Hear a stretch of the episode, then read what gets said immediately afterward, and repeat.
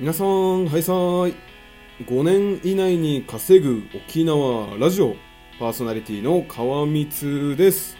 さあ、今日もラジオ配信頑張っていきましょう。ということでですね、まあ今日話す内容なんですが、えーとまあ、明日休みということもあってですねちょっとソフトバンクショップの方に行きましてちょっとねいろいろ確認したいことをちょっと確認してこようかなと思っているところであります。はいえーとまあ、まずですね、えーとまあ、スマホの、まあ、料金の見直しですよね。はいえーと、自分スマホと iPad と、まあえーと、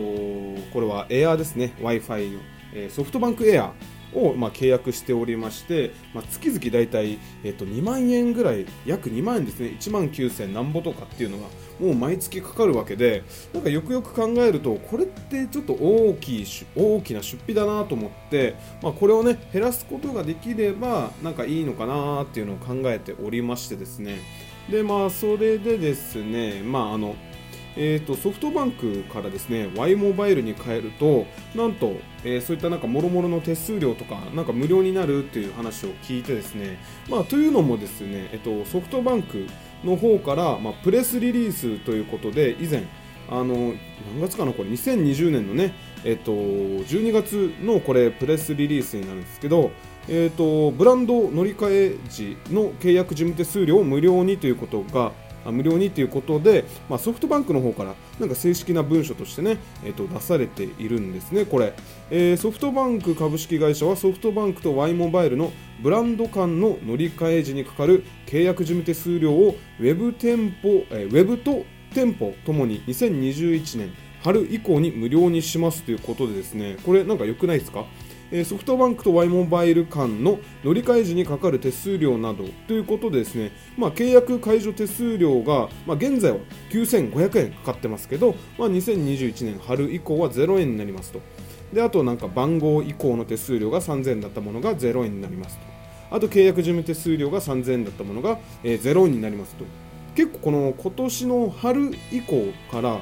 えーと、そういった、ね、手数料が無料になるということもあってですね。でなんか、えーと、詳しい情報はちょっとね、えーと、明日聞きに行こうかなとは思うんですけどこのスマホに残ってる、えー、と残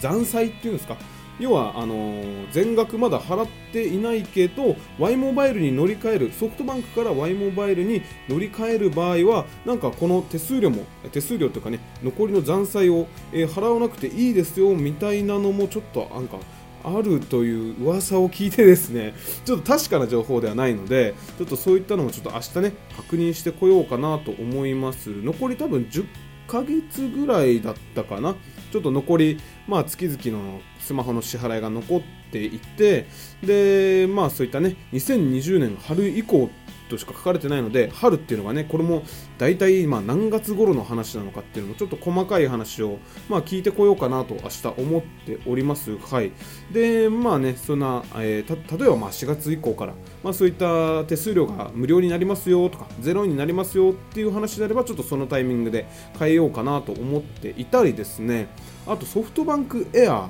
これもちょっとなんか解約したいなと思うんですよね。これ月々6000円ぐらいかかってるんですよ。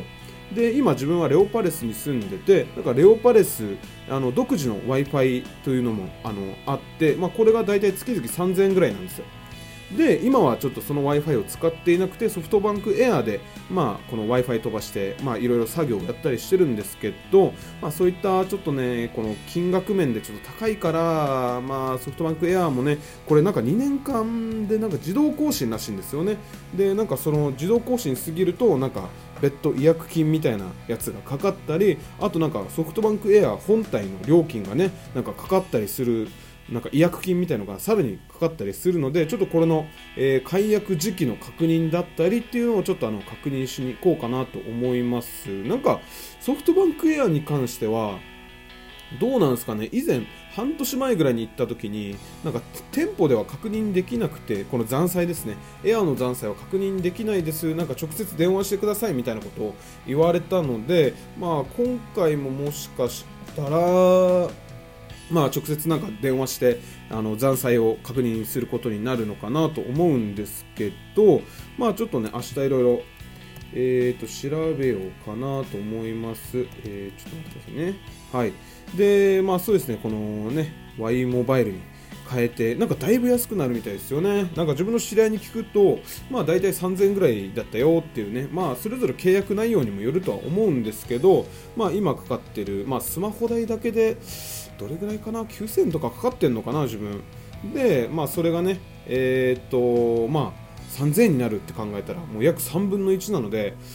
ね、これだけでもだいぶ固定費抑えられるなと思ってですねちょっと明日ねいろいろソフトバンクショップに行ってあの確認しようかなと思っております。はいということでですね、まあ、今日はちょっとねあの格安 SIM に乗り換えるためにいろいろ、ネットでも調べたんですけど、まあ、実際店舗に行ってですね、まあ、ソフトバンクショップなんですけどまあ多分 Y モバイルのこともねあの知ってるんじゃないかなと思うんですけど、まあ、そういったところもちょっとあの聞いてみてまあねあのこの格安 SIM に変えるためにねいろいろまた動いていこうかなと思っております。はい。えーと今日もですね、まあ、プログラミングスクールが終了して今ラジオを撮っているところでですねいやーなんかあっという間ですね。もう半分、えー1ヶ月1ヶ月は経ってないか。もうやっとなんか授業の、まあ、半分過ぎたというところでですね。いやーまあ楽しいですけどやっぱ難しいですね。はい。まあ検索してまあねわからないことを検索して、まあ、それをまだあのねコードにあココードに書いて